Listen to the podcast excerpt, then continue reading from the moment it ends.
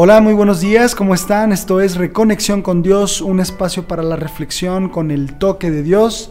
Y bueno, en un jueves más en el que estamos transmitiendo desde las instalaciones de Factor Fe, en controles nos acompaña Ruth Ochoa. Muchísimas gracias Ruth. Y bueno, eh, como todos los jueves tenemos ahora eh, otra vez un tema muy muy interesante. Hemos tenido una gran respuesta de nuestro último tema, indispensable. Necesitamos a papá.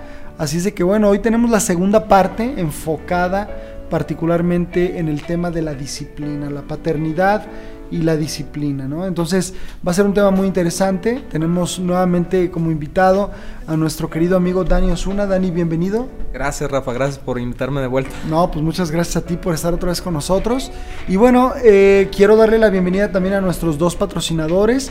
Eh, Librería Cristiana Mundo Hispano, ellos se encuentran en sus dos sucursales, ustedes ya los conocen, ahí en Avenida Hidalgo, casi esquina Confederalismo, y también en Ramón Corona, calle Ramón Corona y espaldas del Hotel Aranzazú.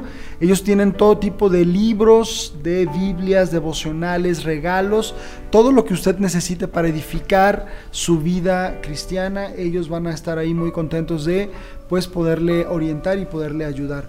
Yo le voy a regalar ahora dos libros de nuestra editorial Mundo Hispano, así es de que llámeme por favor, eh, de repente elegimos diferentes temas, eh, pueden ser de finanzas, pueden ser de, de, precisamente ahora que estamos hablando de la familia, pero son dos libros de nuestra editorial Mundo Hispano.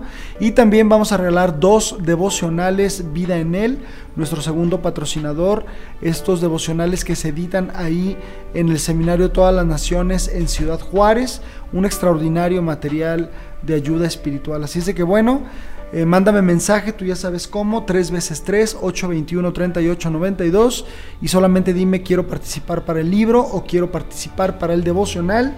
Si eres de las primeras cuatro personas que me marcas eh, un mensaje de WhatsApp, yo te voy a informar que tú has ganado y nos ponemos de acuerdo para la entrega. Bueno, la semana pasada tuvimos una gran respuesta comentarios y bueno, siempre tener a Dani Osuna, Cintia, su esposa, eh, es una bendición. Y la semana pasada abordamos el tema acerca de la paternidad y bueno, la falta de esta y los efectos que hay. Hablamos de los ninis, hablamos de un montón de cosas que fueron muy, muy, muy interesantes y que estoy seguro que usted tomó nota. Hoy nos vamos a enfocar particularmente en la parte de la disciplina. ¿Por qué es importante esta parte, Dani? Entramos de lleno al tema de la paternidad y la disciplina. Sí, yo creo que la disciplina, eh, para empezar, yo creo que hay un, hay un concepto mal entendido de la disciplina, ¿no? Lo primero que se nos viene a la mente cuando vemos disciplina es castigar. ¿no? Ajá, así es. Y eh, de eso no se trata la disciplina. La disciplina es más bien formar en un carácter, ¿no? Okay. Por eso se le llama las, a, a, los deportes disciplinas, disciplinas deportivas, claro, ¿no? ¿Y qué implica eso? Pues implica que te levantas a una hora, que comes ciertos alimentos, que haces entrenamiento. Claro. Eso es ser disciplinado, ¿no? Entonces, uh -huh. le, el, nuestro rol como padres en cuanto a la disciplina tiene que ver con ser esos coaches en su vida, claro, ¿no? Sí. Esos entrenadores que están, este Uh, caminando junto a ellos, asegurando que ellos van a llegar al éxito, ¿no? O sea, apoyándolos para que lleguen al éxito.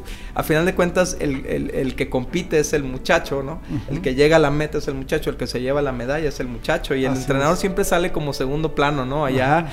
muchos, me encanta ver eh, deportistas que cuando van, a, van corriendo con su entrenador y lo abrazan, ¿no? Así es, así Yo creo que esa es, esa es la historia de, de nosotros como padres, ¿no? Llevar a nuestros hijos hasta la meta, hasta, hasta subirse al podio. Y, y, tal vez y regresen y nos abracen, ¿no? Es y nos cierto. den las gracias, pero no es necesario. Lo importante es que triunfen. Lo importante es que triunfen. Y recordaba las palabras de un boxeador a manera de broma y me vino a la mente ahorita que comentabas esto, el ratón Macías, un legendario boxeador mexicano, él decía, todo se lo debo a mi manager, todo se lo debo a mi entrenador, ¿no? Así es. Y yo creo que de alguna manera los hijos también pueden al final de la carrera, cuando llegamos a la parte de los agradecimientos, si bien a veces lo mencionan, si bien a veces no, siempre queda claro que los padres eh, somos determinantes, somos ¿no? fundamentales. Somos parte del éxito o del fracaso, ¿no, Dani? Así es. Sí, y, y, claro que cada quien toma su responsabilidad, ¿no? De, pero mm, a nosotros nos queda como padres darles todo, todo en sus manos para que, para que ellos puedan lograr el éxito, ¿no? Y ya si el hijo lo toma o no lo toma, pues ya es responsabilidad de él. Pero yo veo, yo veo aquí en la Biblia, pues, este ejemplo de la flecha y cómo la flecha tiene esta vara que es el, la columna vertebral, por así decirlo, de la flecha. Y hay muchos jovencitos y jovencitas sin columna vertebral, que son moldeados, que son eh, maleados por el mundo con una facilidad enorme, porque no tienen esta estructura, no fueron creados con esta estructura de carácter, de disciplina, ¿no? Entonces, tú, tú, vas, a ver, tú vas a encontrar en Proverbios que innumerables veces mencionan esta vara de la disciplina. y, es chistoso, pues, porque lo primero que pensamos es el azote con la, con la vara, ¿no? Pero eh, la vara es, eh, simboliza rectitud. Y yo creo que tú has visto estos arbolitos que cuando están tiernos se les planta una vara a un lado. Para que se enderece, ¿no? Para que mantenga, o sea, los amarran a la vara y entonces el árbol crece con la estructura de la vara hasta que tiene su propia estructura. Así es. Eso somos los padres. Estamos parados ahí a un lado de ellos. Y muchas veces eso implica no permitirles que se salgan de, que se tuerzan, que se deformen y ser y, ser los malos de la, de la película, ¿no? Pero en realidad estamos, estamos eh, ahí dándoles esta firmeza en lo que su, en lo que se terminan de formar. Y entonces esto ya se convierte en parte de ellos, ¿no? Que es lo que queremos, ¿no? Que el carácter se convierta en parte de ellos, ¿no? Sí, fíjate que yo eh, tengo eh, bien clara la, palabra de, carácter, ¿no? En el sentido, eh, se habla de que la palabra carácter en su etimología, eh, los griegos, ¿no? que el carácter era el golpe que le daban al hierro, a la a la piedra con el hierro, ¿no? Hasta ir formando el busto o el cuerpo. Los griegos eran grandes estetas y les encantaba hacer figuras y a ese golpe que le iban dando a la piedra con el hierro le llaman carácter, ¿no? Tiene sentido, ¿no? Tiene sentido. Somos nosotros los que le vamos dando como forma. sé que eso lo voy a agregar en el libro. Está buenísimo. Eh, me puedes citar ahí brevemente. Nada, no te creas, nada, no te creas, Dani. Oye, pero, pero a mí esa, eh, te, lo, te lo mencionaba ahorita, Dani, porque se me quedó muy, muy, muy grabado, ¿no? Sí. Eh, ciertamente cada golpe golpe yo voy, o sea, es como el arquero la flecha, ¿no? Y cada golpe yo voy formando o deformando. Es decir, el carácter de nuestros hijos nosotros vamos añadiendo o restando, ¿verdad? Todos tienen carácter, el problema es cuál carácter, ¿no? Exactamente. Y nosotros creo que estamos llamados, los que, las, personas que caminamos en fe, estamos llamadas a desarrollar el carácter de Cristo. Eso es lo que nos dice la Biblia, ¿no? Entonces quiere decir que nosotros como padres tenemos que desarrollar el carácter de Cristo en nuestros hijos, formar el carácter. Me encanta que ahí en Efesios dice que Dios pone en la iglesia a pastores, a evangelistas, a profetas, a maestros, a apóstoles, y que les dio la responsabilidad de ayudarnos en el proceso de llegar a la estatura del varón perfecto que es, Cristo, ¿no? bueno, en la casa, quienes son los responsables de formar el carácter de Cristo en los niños son los padres. Los padres sí. Y creo que, eh, sin temor a equivocarme, que el que tiene ese rol principal es el padre. Entonces, yo veo, por ejemplo, eh, en Proverbios 13, 24 dice, quienes no emplean la vara de la disciplina odian a sus hijos. Los que en verdad aman a sus hijos se preocupan lo suficiente como para disciplinarlos. Verás, eh, eh, en este rol de, de, papás buena onda, que prefieres la amistad de tu hijo que, la, que la integridad de tu hijo, ¿no? Que muchos padres son como, son sacadores de lo que está haciendo el hijo, ¿no? Por ejemplo, el hijo trae una novia escondida, a veces la mamá es la son sacadora, ¿no? pero, pero aquí dice, los que no disciplinan a sus hijos los odian, o sea, estás deseándoles un mal, ¿no? Y en la Biblia habla muchísimo de lo que pasa cuando tú creces sin disciplina, ¿no? Eh, del, del, desorden que se hace en tu vida, del caos. Por eso el pasaje, creo yo, de Efesios que dice, hijos, eh, eh, padres, críen a sus hijos en la disciplina que viene del Señor para que ellos no eh, sean provocados a ira. Así es. Y yo creo que hay, hay muchos adultos airados con sus padres porque nunca les enseñaron a manejar finanzas, nunca les enseñaron a respetar a una mujer, nunca les enseñaron a decirle no a los vicios, nunca les enseñaron, si me explico, al contrario, se los fomentaron o se los aplaudieron o, o, simplemente los ignoraron, ¿no? Entonces yo pienso que nosotros tenemos que entender que necesitamos formar a nuestros hijos con la instrucción que viene del Señor, porque nosotros podemos traer nuestros propios rollos de cómo pueden ser las cosas, pero estar perfectamente equivocados, ¿no? Sí, fíjate que siendo maestro en un colegio me llamaba mucho la atención, Dani, que había alumnos que olvidaban la tarea en la sala, ¿verdad? Este, en el último momento se les olvidó, pero era un comportamiento recurrente, es decir, sucedía con, regularidad. Y la mamá siempre iba a llevarles la tarea hasta el colegio. Y algunos casos eh, vivían realmente muy lejos. Y entonces yo, yo en algún momento hablaba con, con algunos, tuve la oportunidad de hablar con algunos papás y decirles que, bueno, eh, hubiera sido una buena oportunidad de, mostrarles a ellos la consecuencia de su irresponsabilidad. así es. Creo que a veces somos los padres quienes fomentamos, eh, bueno, hay una palabra que a los mexicanos nos hace mucho ruido, pero yo estoy convencido que los padres muchas veces fomentamos la mediocridad eh, de nuestros hijos, ¿no? Así es. Es falta de carácter. Fíjate lo que dice Proverbios 19, 18 al 19 al respecto. Disciplina a tus hijos mientras haya esperanza, de lo contrario arruinarás sus vidas. Los que pierden los estribos con facilidad tendrán que sufrir las consecuencias. Si los proteges de ellas una vez, tendrás que volver a hacerlo. Qué impresionante proverbio, ¿no? o sea, si estás protegiendo a tus hijos de las consecuencias de sus actos, lo vas a tener que volver a hacer. Los vas a tener que volver a sacar de la cárcel, los vas a tener que volver a sacar de la bronca, los vas a volver a tener que sacar de su matrimonio, los vas a... cosa tras cosa que tú Fíjate, las consecuencias son, son eh, instrucciones naturales, ¿no? O sea, nos permiten experimentar un poco de dolor. Por a la mala, ¿no? Sí, a la mala, ¿no? Por eso yo creo que, por ejemplo, el, uso de la vara tiene, tiene su función hasta cierta edad. Ya después las consecuencias naturales son la vara, sí, ¿no? Pero cuando un hijo de uno o dos años no, no va a recibir una consecuencia natural, ¿no? Eh, a lo mejor la vara le da... O sea, por ejemplo si el hijo está queriendo meter un tenedor a un enchufe, pues no vas a dejar que experimente la consecuencia natural de electrocutarse, ¿no? Porque le va a costar la vida. Pero un barazo que le duela puede hacerle recordar que meter el, el tenedor ahí va a ser más doloroso. ¿no? Entonces, pero cuando ya empiezan a crecer, por ejemplo, ese tipo de casos que tú mencionas, tenemos que exponerlos a sus consecuencias naturales. Es. es. parte de la disciplina, pero acompañarlos en las consecuencias. Es correcto. Estar platicando con ellos en las consecuencias. No sé si alguna vez tú experimentaste este tipo de disciplina donde el castigo era dejarte de hablar. Sí, y, que quedaras, o sea, vete a la esquina a pensar, ¿no? Y quedabas, quedabas como en este limbo, en esta confusión, donde realmente nunca había una corrección. Corrección significa que alguien se toma el tiempo de sentarse contigo, explicarte lo que hiciste mal y cómo lo puedes hacer bien.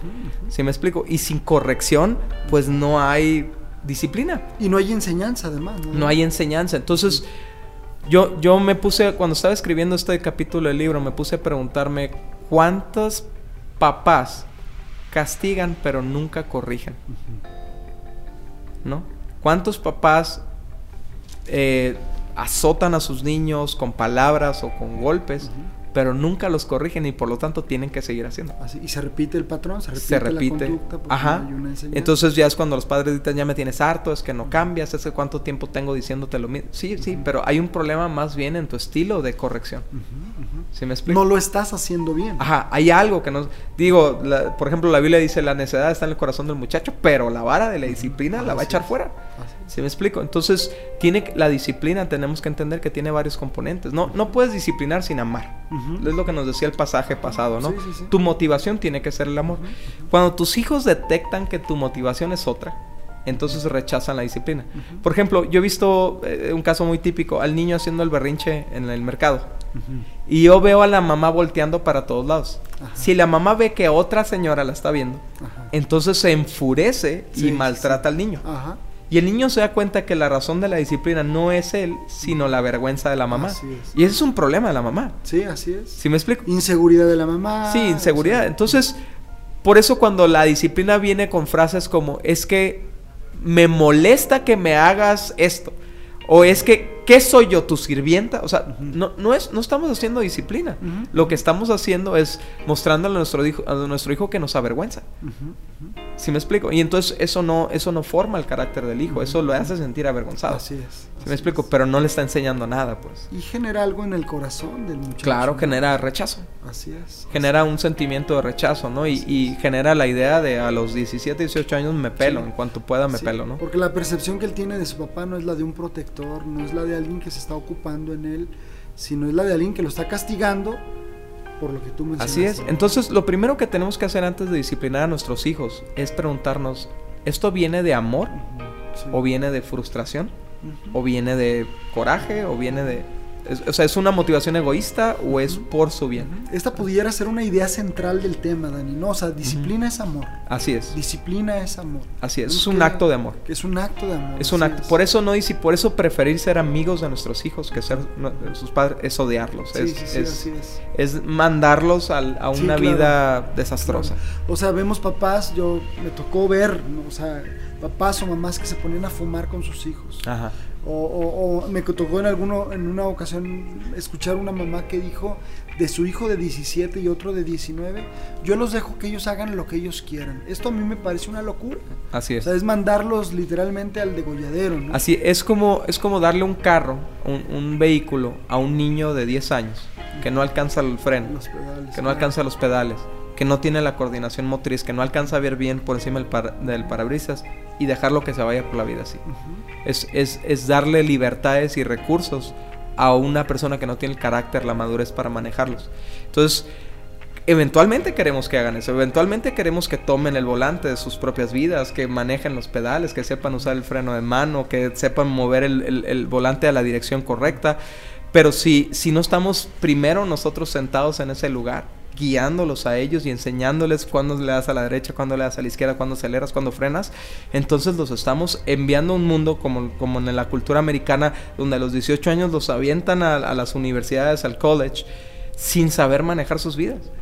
Y como resultados, no sé qué porcentaje, no lo traigo fresco, pero te aseguro que una gran cantidad de jovencitas, por ejemplo, pierden su virginidad en el college. O una gran cantidad de jovencitos se hacen adictos a marihuana, cocaína, heroína en los colleges. Los estás mandando a que el mundo se los devore, ¿no? Ajá. Los estás mandando sin, sin fusil a la guerra, ¿no? Sin la formación de carácter. Entonces, nuestro rol, o sea, por ejemplo, eh, voy a tener que balconear a mi hija, ¿no? En esto, pero una vez veo que trae que se está tomando agarrando el estómago y se me hacía medio raro y yo le dije te duele el estómago qué tienes y como que se ocultaba el estómago y, y me acerco a ella y empiezo a corretearla riendo y a ver qué traes qué traes y empieza a llorar y a mí, yo estaba bien sacado de onda, no sabía qué estaba pasando. Y de repente le, le, abro la camiseta y trae una, una, un láser, de esos como de pluma, de la casa donde habíamos estado. Entonces le dije, ¿tomaste esto que no es tuyo? Y entonces empieza a llorar. Y le dije, mira, hay dos cosas que tenemos que tratar en este eh, punto. Número uno, el hecho de tomar algo que no te corresponde. Y número dos, el que me mentiste y fingiste que tenías un dolor de estómago para, para ocultar lo que habías hecho. Entonces vamos a trabajar en la honestidad manifestada en, en no tomar lo que no es tuyo y hablar la verdad. Entonces ella estaba llorando en ese momento. Yo le estaba hablando calmado, no la estaba maltratando. Me dio vergüenza como papá, sí. Tuvimos que ir a regresarla. Si me explico, y me dio vergüenza, pero ella se dio cuenta que yo no estaba haciendo eso por vergüenza, porque hubiera sido fúrico, hubiera sido histérico, la hubiera avergonzado yo a ella. Pero en vez de eso la enseñé a enfrentar las consecuencias de sus actos. Y nunca volvió a pasar. Estoy hablando que eso sucedió cuando ella tendría unos seis años de edad. Nunca ha vuelto a tomar algo que no le corresponde. La acompañaste en las consecuencias. La acompañé en las consecuencias. Me avergoncé junto con ella, ¿no? Claro, claro. O sea, me paré junto con ella y, y enfrenté la vergüenza de decirle, ¿sabes qué? Eh, mi hija tomó esto, ¿no? Hija, devuélvelo. Y, entonces es la oportunidad de trabajar el carácter. Porque sabes lo que hacemos los padres, muchas veces nos vamos por la superficie. Y, por ejemplo, baja la hija, ¿no? va a salir y trae, está enseñando el ombligo. Entonces, atacamos su identidad, atacamos su persona, pero no trabajamos con su carácter. Le decimos de cosas, le ponemos apodos, pareces una, ¿no? Y, y, le decimos cosas horribles. Y entonces lo que, lo que ella se siente es atacada en su persona en su identidad. Aplastamos el corazón de nuestros hijos en vez de formar el carácter, ¿no? En ese caso, por ejemplo, eh, o sea, ¿de qué me sirve que mi hija se vista de una manera puritana si en su corazón trae inmoralidad? ¿Sí me explico? Claro. En cambio, si yo trabajo la, moralidad en su corazón, la, modestia en su corazón, desarrollo el carácter de modestia en mi hija, pues eso se va a manifestar en su vestuario. Claro eh, mi, mi, mi Cintia me decía, eh, me contaba, ¿no? Con risas, pero la verdad era, era triste que ella salía de su casa con la falda en las rodillas y cuando llegaba a la secundaria se la doblaba. ¿Cuántas chicas hacían eso? Sí, ¿cuántas chicas hacían eso? Porque era una, era una, una, un ambiente falso de disciplina, donde nunca se trabajaba el carácter. Sí, claro, me explico? Entonces, por eso yo creo que como padres, eh, como padres hombres especialmente, nuestro enfoque, nuestro énfasis tiene que ser modelar a nuestros hijos en el carácter de Cristo, ¿no? Entonces, otra idea respecto a este tema, Dani, sería trabajar en el carácter, es trabajar en el corazón de nuestros hijos. Así es. Sí, porque no es que Jesús le, igual estaban criticando superficialmente a los discípulos diciendo, mira, no se lavan las manos. lavan las manos. Mira, eh, hacen esto. Entonces, muchas veces nos enfocamos en esas cosas tan simples de nuestros hijos, ¿no? Mira, no traes bien, no estás fajado, nada. En cambio, Jesús dijo, es que no, no, no, no, lo que está en el corazón es lo que te contamina, porque del corazón salen los adulterios, del corazón salen las broncas, los conflictos, ta, ta, ta. Entonces, eso es lo que es, ahí tenemos que enfocarnos, en el corazón. Si me explico, no en lo superficial. Eh, por ejemplo, muchas veces el, tema puede ser la responsabilidad. Tú mencionabas eh, lo de la tarea, ¿no? Eh, el tema de que no trajo la tarea es, la, es, es, el carácter de responsabilidad que esto le va a causar un problema a futuro, ¿no? En su trabajo, en su matrimonio.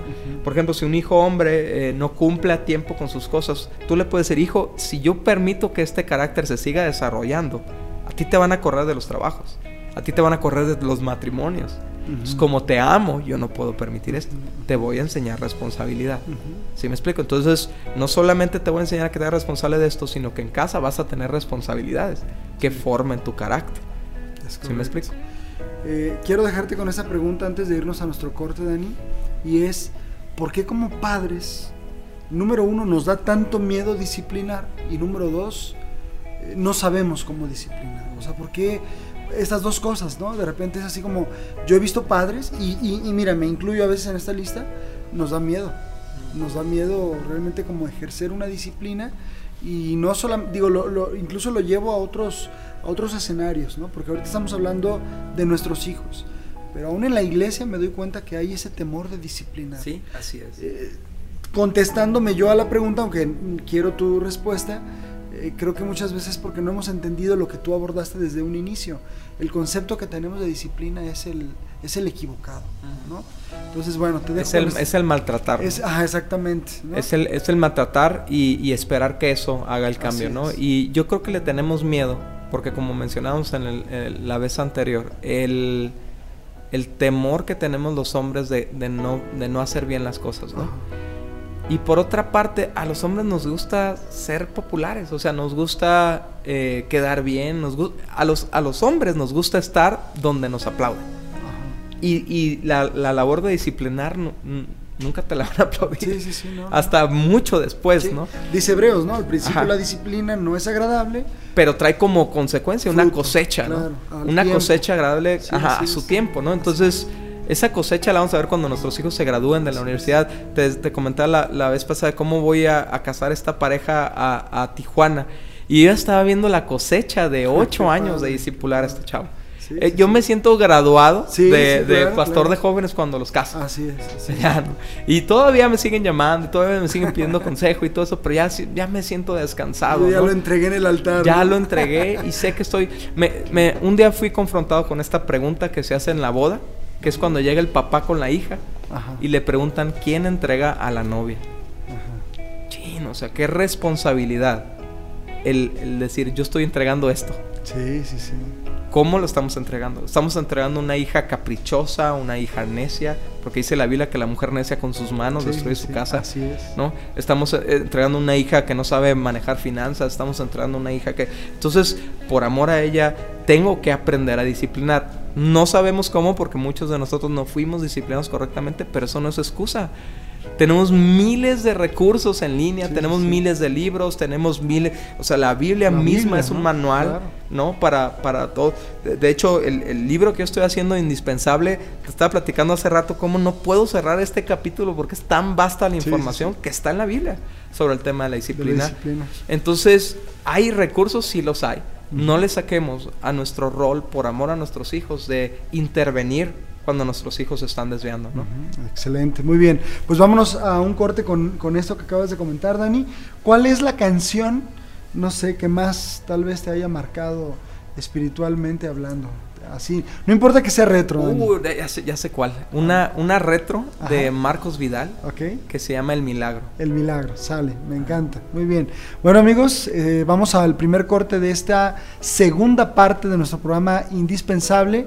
Estamos hablando con nuestro amigo Dani Osuna y esta canción que les dejamos es El Milagro de Marcos Vidal. Regresamos.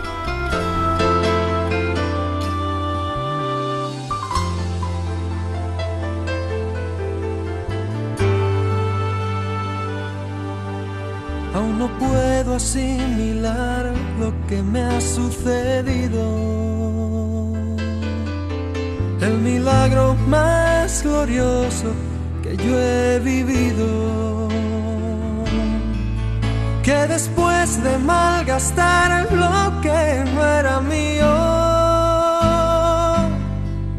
no he tenido que pagar Traicioné a aquel que me perdonó la vida. Humillé al que curó toda mi herida. Y en mi huida coseché lo que merecía. Y desvanecido en mi dolor,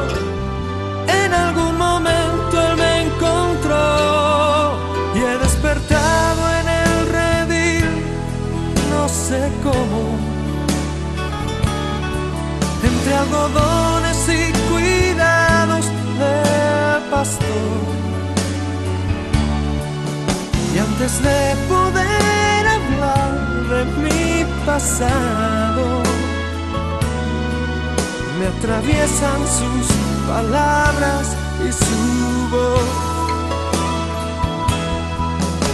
se alegra tanto de que haya vuelto a casa. Que no piense, que descanse, que no pasa nada. Y dormido en su regazo, lo he sabido. Tengo vida, tengo dueño y soy querido.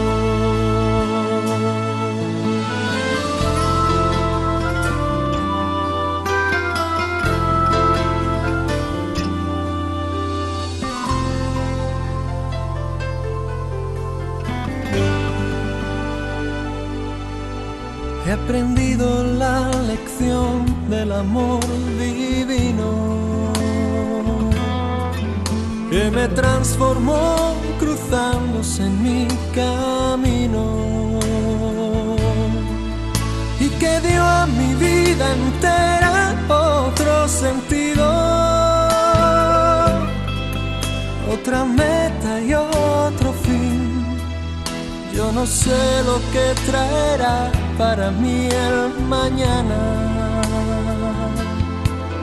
Pero sé que nunca se apagará su llama. Salga el sol por donde quiera, Él me ama. Sé lo que es la gracia y el perdón. Su misericordia es mi He despertado en el redil, no sé cómo. Entre algodones y cuidados del pastor. Y antes de poder hablar de mi pasado, me atraviesan sus palabras y su voz se alegra tanto de que haya vuelto a casa.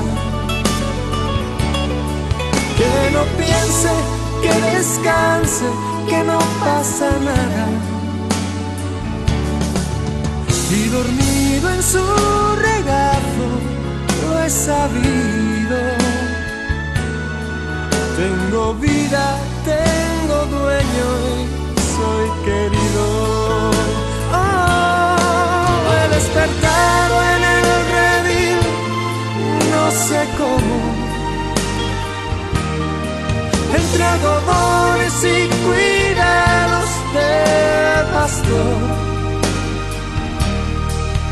Y antes de poder hablar de mi pasado,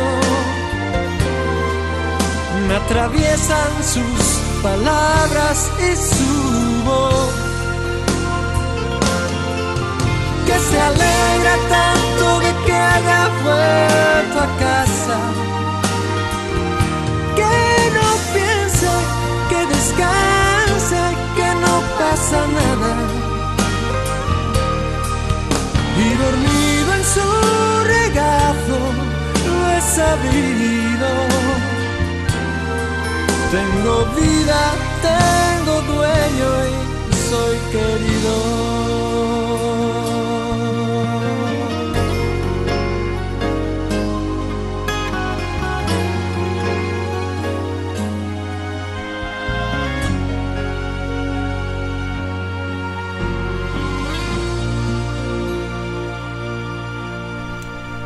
Muy bien amigos, esto fue El Milagro de Marcos Vidal, extraordinaria canción hermoso poema hecho canción por nuestro hermano Marcos Vidal.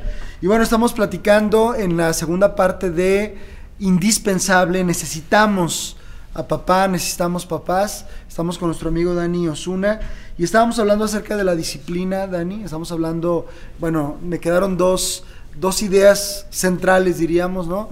Disciplina es amar a tu hijo. Mm. Y la Biblia nos lo enseña recurrentemente. Y carácter es realmente, bueno, formar caracteres a través del corazón de nuestros hijos, cuidando su corazón y entendiendo que la disciplina, bueno, de alguna manera... ¿Te acuerdas que había una frase muy vieja que a lo mejor ahorita ni le entendemos por qué no, pero que decía, ya le salió el cobre? Sí, sí, sí. Esto, esto, esta frase viene de los tiempos allá antiguos, donde las monedas las chapeaban en oro y cuando las mordían les salía el cobre, ¿no? Eso es el carácter, lo que somos cuando nadie nos ve, lo que somos cuando somos puestos a prueba, los que somos cuando es, somos tentados, lo, que somos cuando estamos solos, ¿no? Y, y hay, hay mucha gente chapeada, pues, sí, sí, sí. que se ve muy bien por fuera, inclusive en el dentro de la, del ambiente cristiano. Es una cultura que, que demanda tanto comportamiento de, demanda tanto exterior. Así es. Que, que, hay personas que su carácter del corazón no es igual al carácter externo. No, no, nunca se terminó de forzar, de formar, nadie les dedicó tiempo ¿no? A formar el carácter, pero les demandaban resultados. Así es. ¿Sí me explico? Entonces, los niños aprenden esto. Aprenden a fingir resultados. Simuladores, ¿no? A veces son. Simula aprenden a portarse bien cuando tú estás. pero por eso son, no, sé si has visto papás que de repente cuando van a dejar al hijo en otra casa le empiezan a dar miles de explicaciones a la otra familia, ¿no? Ay, es que no es, eh, no, se preocupe si no hace eso. y entonces empiezan a decir todos los problemas del carácter del hijo. ¿Sí me explico? Entonces, eh, imagínate cuando lo mandes hacia la vida o cuando lo entregues a una esposa o a un esposo y le tengas que decir, ay, ¿sabes que mi hijo pues todavía ve pornografía, eh? Pero tú disculpa, ¿no? O sea, no, no, no, o sea... Oye, sería un ejercicio de mucha honestidad, ¿no? Sí, no, imagínate, no te lo devuelve, ¿no? No, sabes que siempre no, gracias. Que la pedida fuera eso, imagínate, ¿no? no, no, no. y fíjate, cuando yo, cuando fue Cintia a mi, a mi casa la primera vez, mi mamá la llevó a mi cuarto. Ajá. Y le dijo, quiero que veas el cuarto de Daniel. Porque así de desordenado tengo años queriendo cambiar ese desorden, ¿no? Y sabes que ahorita tengo 40 años y sigo luchando con el carácter de orden. Y he, crecido, pero sigo luchando con eso, ¿no? Pero qué importante es que amemos los hijos, a nuestros hijos lo suficientes para disciplinarlos. Claro, claro, claro. Quisiera abordar el tema, Dani, de los límites, los límites en la disciplina, ¿no? Sí. Eh, ¿qué, papel juega esto y por qué nos puede ayudar a delimitar en la vida de los hijos? Fíjate, fíjate cómo los límites eh, también tienen una connotación negativa. No nos gustan los límites. Por ejemplo, el que tu eh, proveedor de teléfono te diga tienes mil megas. Uy, no, o sea, nosotros gustaríamos tener todos los megas que quisiéramos. El hecho de que tus tarjetas de débito tienen el límite de lo que tienes depositado, llega un tope y entonces ¿qué hace la gente que no le gusta los límites? Pues va y se mete a crédito. Ajá. ¿Sí me explico? O el, o el, eh, o sea, los límites, o límites de velocidad nos molesta ver, hey, yo pudiera ir al doble de esta velocidad, ¿no? Entonces, los límites tienen una connotación negativa, pero sin embargo los límites tienen una función. Tienen la función de proteger lo que está dentro hasta que tome la forma correcta para que en un momento los puedas quitar y el objeto tenga la forma que tiene que ver con estos moldes, ¿no? Así es. Entonces, los límites que nosotros les ponemos a nuestros hijos en, en su temprana edad, cuando están tiernitos, los, les van a dar el molde que, que cuando sean grandes y, y, sean estos límites removidos porque se van de casa, sigan con esa forma, ¿no? Entonces, por ejemplo, ¿cómo, cómo se transporta eso al mundo deportivo? Por ejemplo, un límite, eh, una persona que está haciendo deporte no puede comer todos los alimentos. Sí, así es. Están limitados, solamente ciertos límites, ciertos alimentos puede comer para llegar a la meta. Tiene que dormirse a, cierta hora, no se puede dormir más de cierta hora porque entonces su desempeño baja. es. un límite. Sí. me explico? Entonces, si, si lo vemos de esa manera y, y cómo nuestros hijos necesitan estos límites para llegar a la meta, por ejemplo, tú como maestro habrás descubierto mm, muchachitos, niños que no no producían a la hora de clase porque se estaban durmiendo. Porque dormían a la hora que se le pegaba la gana. O sea, se quedan despiertos hasta la hora. Entonces, cuando tú le impones estos límites de horarios a tus hijos en edad temprana, cuando sean grandes ya va a ser un hábito, ya va a ser su carácter, ¿no? Fíjate lo que dice la Biblia al respecto, por ejemplo en Proverbios 25, 28. Dice, una persona sin control propio es como una ciudad con las murallas destruidas. Está hablando de límite, una persona que no tiene límites y, control propio tiene que ver con límites emocionales. Yo he descubierto que hay una carencia enorme de la capacidad de manejar sus emociones, sobre todo de mujeres, ¿no? También de hombres, pero como la mujer tiende a ser más emocional, eh, Dios la hizo de esa manera y es increíble, es, es como la necesitamos los hombres, ¿no? Sí. Pero, pero, ¿cuántas mujeres tienen sus emociones desbordadas? y los conflictos se convierten en explosiones y destructivas, en gritos, en ofensas, en se dicen cosas espantosas, horribles, porque nadie les puso un límite cuando eran chiquitos. Yo entiendo que mi labor como, como, papá es entender que mis hijas pueden tener malos momentos, mal, llorar por situaciones, pero no dejar que lloren ilimitadamente. no dejar que se depriman ilimitadamente, que se entristezcan o que se enojen ilimitadamente una contra la otra. Claro hay, hay límites. Claro. ¿Sí me explico? Entonces, por ejemplo, un límite en mi casa es que en, mi casa no se puede gritar. Es un límite intraspasable. llegamos a tal grado con ese límite que siendo mi casa una casa de dos pisos, donde el cuarto de las niñas queda hasta el fondo, y estamos en la cocina para hablarles a comer, tuvimos que comprar un aparato para intercomunicarnos, para no gritarnos. Sí, sí, Porque era traspasar el límite.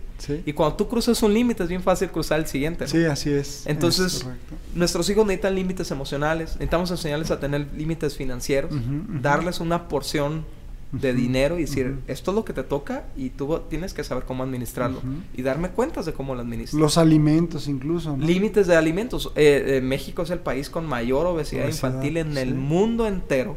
porque los niños comen lo que quieren. Entonces, yo siempre, por ejemplo, estoy cuidando los límites de consumo de azúcar de mis hijas. Estoy súper atento a cuánto azúcar han consumido ese día y luego me, y en la noche me dicen, quiero una crepa. Y no, ya pasaste tus límites de azúcar, ya no puedes. ¿Por qué? Porque yo no quiero tener hijas diabéticas. No porque me dé vergüenza tener hijas diabéticas, sino porque les estoy haciendo un mal para sus vidas, que están ah, eh, viviendo 50, 60 años con inyectándose insulina o haciéndose diálisis y todo. No, yo, yo, mi responsabilidad es enseñarles a tener límites ahorita. Sobre todo que tiene que ver con este tema, ¿no? Algo que está en mi control. Exactamente. yo puedo hacer. Exactamente. Claro. Entonces, por ejemplo, también hay, eh, es importante enseñarles límites en el uso de los recursos que les damos. Por ejemplo, no pueden ver la tele ilimitadamente. No pueden usar el Internet ilimitadamente. ¿Por qué? Porque va a llegar el momento donde ellos estén en la universidad y, el hacer el uso de, entretenimiento ilimitadamente, al rato no van a estudiar por estar en eso, ¿no? O al rato les va a causar un problema con su esposo o su esposa porque no pasan tiempo con ellos porque están todo el tiempo viendo la tele o Netflix o, Internet o Facebook o Instagram. ¿Sí me explico? Entonces necesita, necesita haber límites en lo que consumen. Y algo, y algo muy importante, fíjate lo que dice Proverbios 15, 14. El sabio tiene hambre de conocimiento, mientras que el necio se alimenta de basura. O sea, si, si queremos que nuestros hijos sean sabios, pues tenemos que limitar lo que consumen. Y, hay muchos niños que solo consumen basura. Estoy hablando en sus, en sus, a través de sus ojos, a través de sus oídos, ¿no? Y también a través de lo físico. Sí, sí, sí. Pero te estoy hablando de, de, niñas que su única cultura es Yuya, ¿no? O, niños que su única cultura es Whatever Tomorrow, ¿no? Y que de ahí viene, de, eso se están alimentando. Y los, los, ingenieros en sistemas tenemos un dicho, basura que entra, basura sale. Sí, sí, sí. Fíjate, eh, hablando de esto, Dani, es, interesante, pero, eh, por ejemplo, hay una lucha, eh, vamos, muy, muy, vamos, ¿cómo, ¿cómo, te lo explico? Muy dura en el sentido de, no sé, particularmente en casa, te, te, platico un poco mi testimonio, yo trato de no escuchar música secular, ¿no? Porque es un hilo muy delgado, ¿no? y entiendo las posturas que puede haber alrededor de esto, pero yo, yo no lo hago. Y sin embargo los niños llegan, o sea, particularmente mi hijo el más grande, con canciones, hablábamos en el otro programa de, de, estos cantantes, ¿no? Y se las saben todas. O sea, es increíble, o sea, ha sido realmente una lucha particular, porque bueno, estas canciones generan antivalores. O sea, la letra de estas canciones comunican y de alguna manera van también formando o deformando. Forman o deforman, ¿no? Y, y yo creo que es por eso que nuestro tiempo, nuestra influencia con nuestros hijos tiene que ser mayor a la influencia que están teniendo en la calle. Es la única forma que podamos ganar esta guerra. sí, exactamente. Fíjate lo que dice Gálatas 3, del 23 al 26. Te lo voy a leer en una traducción viviente, ¿va? Porque se me hace un poquito más entendible. Dice, antes de que se nos abriera el camino de la fe en Cristo, estábamos vigilados por la ley. Nos mantuvo en custodia protectora, por así decirlo, hasta que fuera eh, revelado el camino de la fe. Dicho de otra manera, la ley fue nuestra tutora hasta que vino Cristo. Nos protegió hasta que se nos declarara justos ante Dios por medio de la fe. Y ahora que ha llegado el camino de la fe, ya no necesitamos que la ley sea nuestra tutora. ¿Y por qué estoy hablando de esto? Porque nuestros hijos van a tener un encuentro con Cristo. Un encuentro que va a transformar su, su, corazón, que los va a llenar del Espíritu Santo. No sabemos cuándo va a llegar, ese momento. Soñamos con que sea temprano en sus vidas y que esto empiece a ser el regulador que dicte su comportamiento. Pero mientras eso sucede, necesitan al tutor que esté poniendo los límites. ¿Sí me explico? Sí, sí, sí. O sea, yo no puedo esperar que mi hijo de 6 años le vaya, o de 8 años, esté, esté, esté, navegando por Netflix y vea la imagen de una mujer con poca ropa, yo, yo no puedo esperar que mi hijo tenga el criterio o el corazón para decir no voy a ver esto. Entonces yo tengo que ponerle límites. Entonces tengo que ah, crear espacios limitados para lo que consumen, tengo que cuidar, poner eh, firewalls, cosas en mi, en mi casa, en mi red, para protegerlos. Y, entendiendo que mientras los protejo estoy formando el carácter de Cristo en ellos y les estoy presentando a Cristo y, y, orando por ellos para que tengan un encuentro con el Espíritu Santo que defina su fe y sus convicciones de sus valores, pero mientras tanto tengo que ponerles límites. Sí, sí, sí. me explico? Entonces, de esa forma, eh, eh, me estoy asegurando de que su inmadurez no, no va a acabar con ellos. O sea, por ejemplo, veo familias donde la chavita de 13 años ya anda de novia. Y lo que mencionabas hace rato, no, pues prefiero saberlo yo a que ande escondidas. no, no, no, no, no. Dios te va a pedir cuentas. Sí, claro. Por lo que viven tus hijos bajo tu custodia. Porque es tu responsabilidad. Si, si, si tu hijo hace algo a escondidas, la responsabilidad va a caer sobre él. Pero, pero lo que tú permitas en tu casa, las consecuencias caen sobre tu vida. Entonces yo he visto, por ejemplo, familias donde el novio entra al cuarto de la novia y ahí se están una hora y, llegas a la casa, ay, tu niña, ay, está con su novio en el cuarto. ¿Y qué están haciendo? No sé. Híjole. Eso debería ser un límite intraspasable, ¿no? No, no, no, O sea, hija, tú no puedes meter hombres a tu cuarto, ¿no? O viceversa, ¿no? O viceversa, ¿no? O hija, tú no puedes conversar después de las 10 de la noche por WhatsApp con ningún hombre. ¿Qué tienes que andar hablando estas horas, no? Y pones esos límites para protegerla. eh, porque a lo mejor a los 14, 15 años no va a tener la madurez para manejar la seducción de un hombre y termina embarazada. ¿Sí me explico? Entonces, regresando al mismo punto, muchos hombres por no perder la amistad de sus hijos se vuelven en este policía bueno en la casa, ¿no? Y siempre sale la mamá ahí a, a hacer la policía mala, ¿no? Viejo, mira a tus hijos se están perdiendo, mira los amigos. Ay, vieja, qué ridícula, ya déjalo. Ya le dije yo, hombre, ya, ya, luego lo va. Y, y, hay momentos en que necesitamos intervenir y, y pararnos entre la corrupción y nuestros hijos. sí, me explico? Si, no, si no está en su carácter todavía, no podemos dejarles a su, a su madurez el que ellos tomen buenas decisiones. Estorbarles, ¿no? Necesitamos estorbarles, necesitamos tomar las decisiones por ellos. Y a, y a, su vez enseñarles a tomar las decisiones, ¿no? O sea, desarrollar el carácter pero mientras no lo tengan, nosotros necesitamos intervenir. ¿no? Sí, tal vez hablando de un proceso, Dani, eh, era como ver al carácter como la parte uno, ¿no? Eh, carácter. Ah. Y tal vez antes de, bueno, antes del carácter, entender que Dios nos ha dotado con, hablando de alguien que es creyente, con dones, eh, tenemos ahí los dones del Espíritu Santo y también, eh, bueno, hablabas en el programa anterior los lenguajes del amor, ¿no? Que cuando alguien los puede de alguna manera identificar y poner en práctica, pero somos los padres quienes vamos, como tú bien vienes diciendo, formando el carácter. Y una vez que se forma el carácter, entonces da como resultado la personalidad del individuo. Así es. Que bueno, a los que 14, 15, 13, ¿a qué edad realmente tú puedes decir ya está formada la personalidad del individuo. Es decir, la chamba la hiciste o no la hiciste a esa edad. Yo creo, yo creo que tú tienes influencia en, formar a tus hijos como hasta los 19 años. Después de ahí ya es bien difícil. Eh, entonces hay que aprovechar esos 19 años. Sí, claro. Este, para invertir y, fíjate, a mí me encanta este, este pasaje que habla del desarrollo del carácter precisamente. Y, dice, dice, sean, estén muy contentos cuando tengan que enfrentar diversas pruebas, porque la prueba de su fe produce paciencia, dice, ¿no? En la nueva traducción viviente le, viviente le dice constancia, o sea, la capacidad de permanecer, ¿no? Eh, y, dice, porque esto va a llevar a feliz término la obra, ¿no? O sea, la constancia va, va, a llevar a feliz término la obra. Entonces, tenemos que entender que este trabajo de ser padres no es un trabajo maruchán, ¿no? No es meter al hijo al microondas y en un minuto va a estar listo. O sea, lo que puedes tardar 10 años corrigiendo y corrigiendo y corrigiendo, hasta el onceavo año tal vez empieza a dar a luz. Pero qué bueno que dio a luz. Así ¿Sí me explico? Entonces yo creo que es bien importante que nuestra disciplina sea constante. Es correcto. Que significa que hay, papás que se ponen rígidos y, al, a la siguiente hora se ablandan. Así es y, a veces es porque sus disciplinas son emocionales, ¿no? Vas a estar un año sin, sin Xbox, ¿no? Y al rato, no, pues me pasé, ¿no? Ya, pues ya, ya agárralo. Entonces, disciplina que no es constante no es disciplina. Y eso manda un mensaje a los hijos. Exacto. Eso manda un mensaje. Exactamente. Y los hijos, o sea, los deformas al, al, tener una disciplina inconstante, porque saben que a final de cuentas vas a ceder, ¿no? También cuando la disciplina no están eh, de acuerdo a los papás, ambos papás, no hay disciplina. Por eso, por eso el pasaje de Efesios dice, hijos, obedezcan a sus papás, a los dos, en todo. Y tú no puedes obedecer a ambos papás si no están de acuerdo con la disciplina.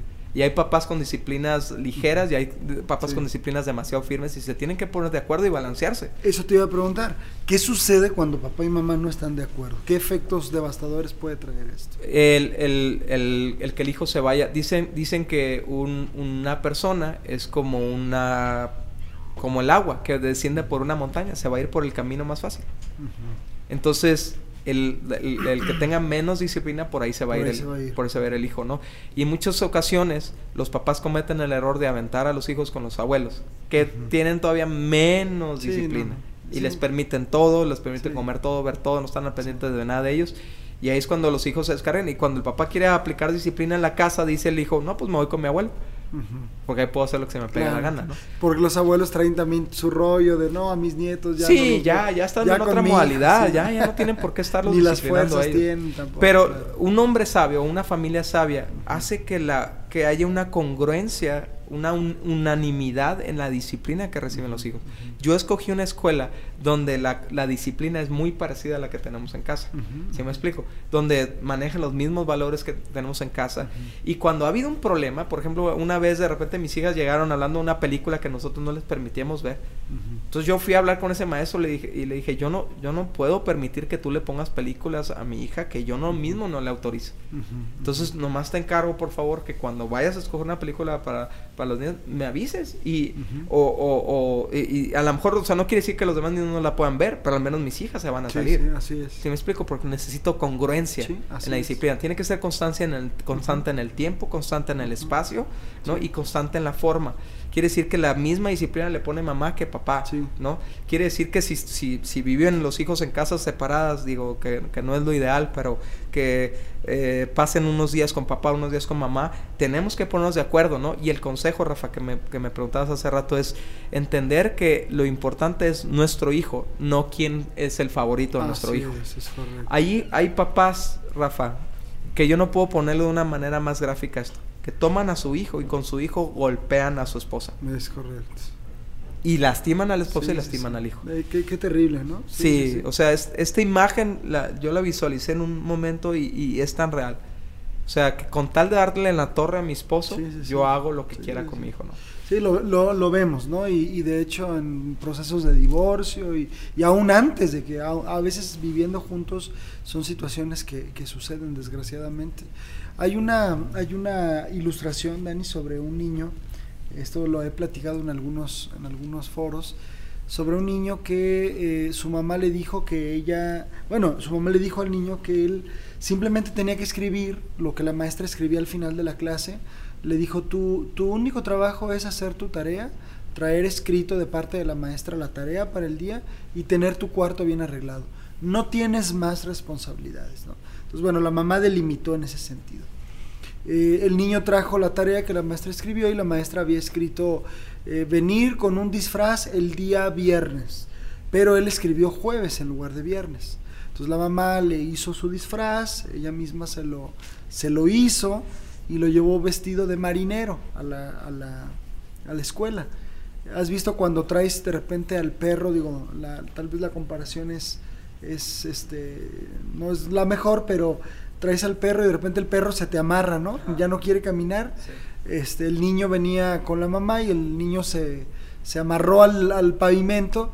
Cuando llegando a la escuela se da cuenta que no era el día del disfraz, era el viernes, no era el jueves y él ya venía disfrazado. Entonces esta mujer que platicó conmigo respecto a los límites, porque los límites pueden ser también mal entendidos, por eso menciono esta, esta ilustración, Dani.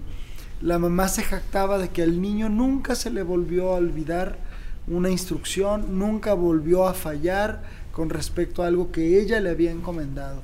Eh, la mamá decidió dejarlo ese día en la escuela, vestido de marinero.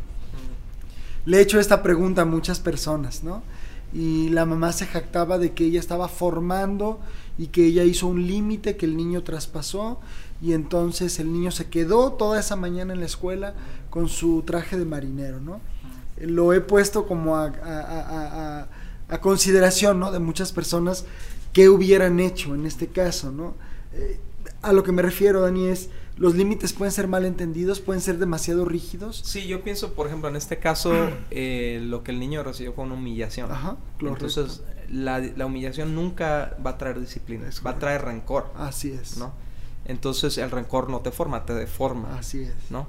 Entonces yo pienso que había otras formas de, de, ayudarle a, recibir una... Pues es que, es que eso fue un error, pues, ¿no? No, no tanto era un problema de carácter, a eso me refiero. Así es. era, era, un error, ¿no? Así como cuando tu hijo tom, tira la leche en la mesa. Sí, sí, sí, un error de tecla, vamos, ¿no? Sí, e, este, eh, tira... Y, ese error que cometemos todos, ¿eh? todos nos equivocamos, todos, todos, nos, pasó, todos nos eh, tomamos una fecha por otra, o sea...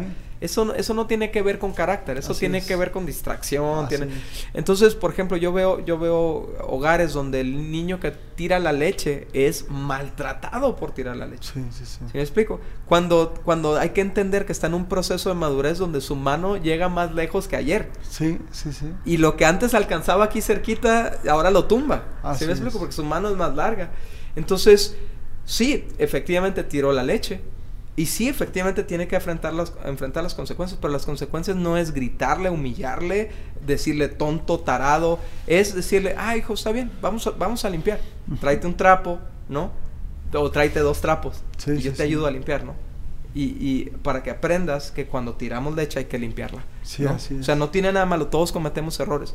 La Biblia dice que, que el amor cubre multitud de pecados. De faltas, así no lo justifico, no lo ignoro, lo abordo, pero sin humillarte, sin... ¿Sí me explico? Dimensionarlo de la forma correcta. Dimensionarlo. Y, eso me lleva a otra, otra cosa muy importante con, con, el tema de los, de los límites, ¿no? Que los límites tienen que irse adaptando. ¿Cómo hacemos esto? Entonces, eh, eh, los límites tienen que ir de acuerdo a la madurez del muchacho del, o del niño o de la niña, ¿no? Entonces, como, como mencionaba, no si, es, eh, si este capítulo o el anterior, tú no pones a una niña que no alcanza los pedales a manejar el carro, ¿no? Sea, primero la pones en tus piernas y que tome el volante, ¿no? Porque eso es, hasta llega a su madurez, ¿no? Entonces, de igual forma, por ejemplo, yo me acuerdo que a mi hija Dani, yo le puse una reja en las escaleras, en el segundo piso, para que no se bajara cuando no tenía la madurez para manejar las escaleras. Solamente estaba gateando y se podía ir de boca y matarse. Sí. Cuando ella llegaba a esas a, esa, a ese límite, a esa reja, empezaba a sacudirlo como si estuviera en la cárcel, bien chistoso, ¿no? Pero para ella era una frustración. Quizás hasta en su mentalidad de niña de un año me veía como el malo a mí por poner ese límite. Pero yo sabía que no tenía la madurez para manejarlo. Ahora, cuando sus piernas se fueron desarrollando, yo quité ese límite y observé cómo bajaba las escaleras. Entonces, eso tenemos que hacer con nuestros hijos. Tenemos que ir quitando poco a poco los límites, para observar cómo reaccionan cuando ampliamos esos límites. Por ejemplo, te, he tenido el límite de dormirte a las 8 de la noche. Te voy, ya estás creciendo, te voy a ampliar el límite a las 9 de la noche, pero voy a ver qué haces con esa hora. Si haces algo irresponsable con esa hora, entonces nos regresamos un poco y volvemos a intentar después. ¿Sí me explico? O te, o te di el te di el límite de que te llevaras el carro, te lo abrí, pero voy a observar qué haces con eso si, si no tuviste la madurez para manejar ese recurso adecuadamente, entonces nos regresamos y sigo trabajando en formar tu carácter y tu madurez. ¿Sí me explico? Entonces el problema es que en muchas familias los límites están ahorcantes. Así es. Y cuando llega el, hijo a la vida adulta y lo sueltan, no sabe hacer nada.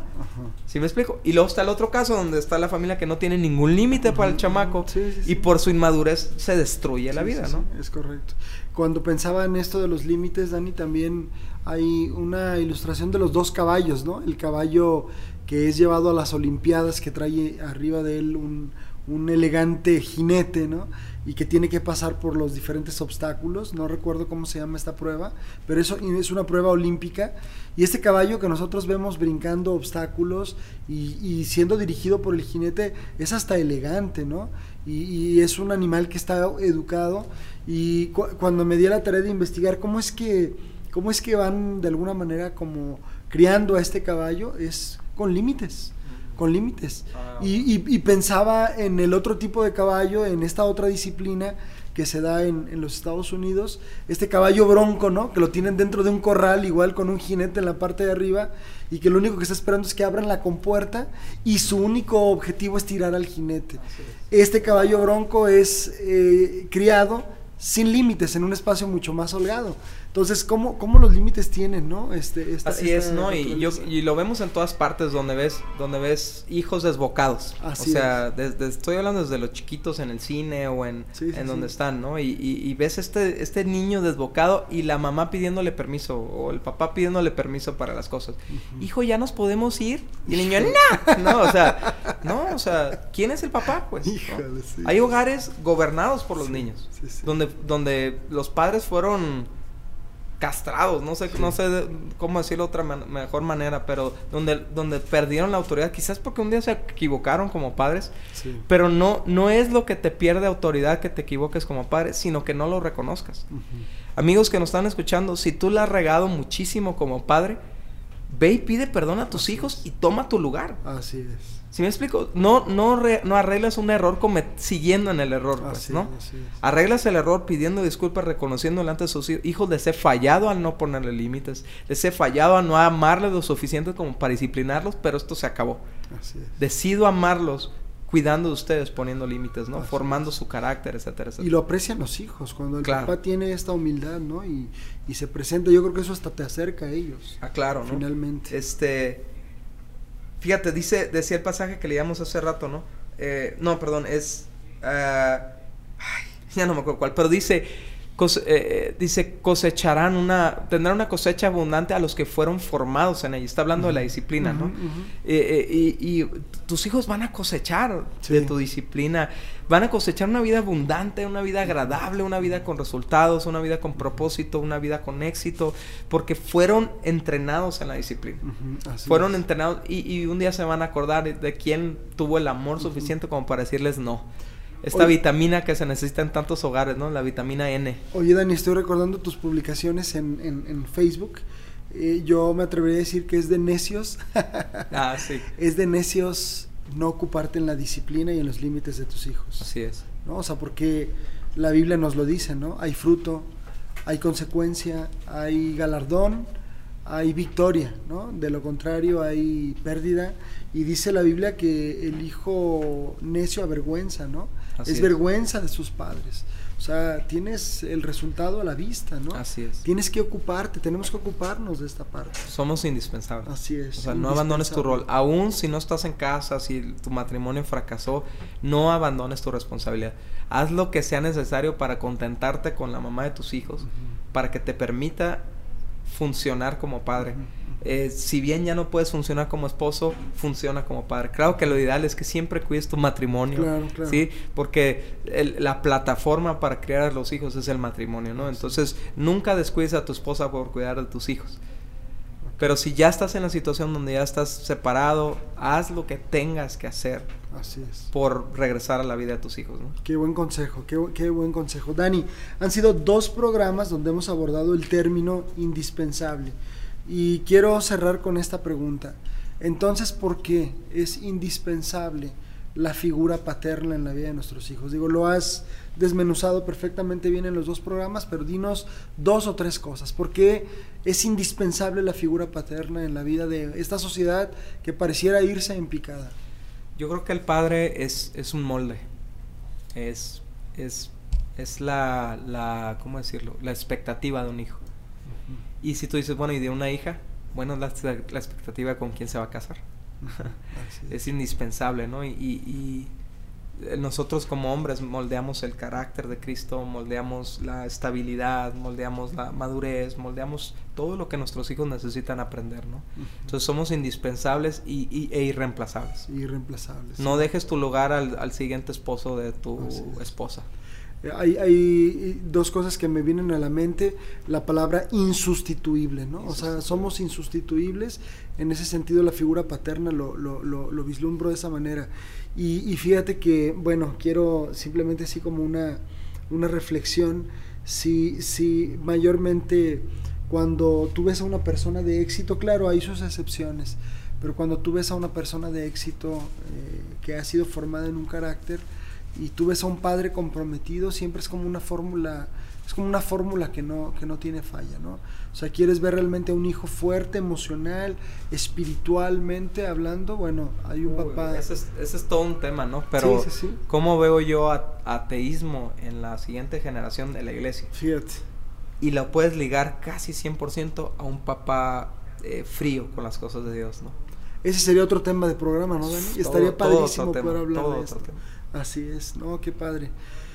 Gracias, Dani, gracias por habernos este, acompañado. Me, me, me, eh, me, ha sido de mucha bendición. Sabes, me quedo, me quedo pensando en esta pregunta que tú planteabas, eh, ¿quién entrega a la novia? ¿Y, qué entregas, no? Ahora sí que, ¿quién es el culpable o quién es el, el, el, el, valiente y el héroe en esta historia también, no? Porque decía mi esposa en alguna ocasión, nuestra nuera y nuestros yernos se van a acordar de nosotros, ¿no? Para bien o para mal. Yo espero que, me recuerden con cariño, esto es verdad, es cierto. Gracias Dani, gracias por estar con nosotros, fue un placer y un honor volver a tenerte aquí, que no sea la última. Así, así va a ser, va a ser. Okay. Amigos, esto fue Reconexión con Dios, un espacio para la reflexión con el toque de Dios. Nos vemos en la próxima emisión. Gracias, Dios les bendiga.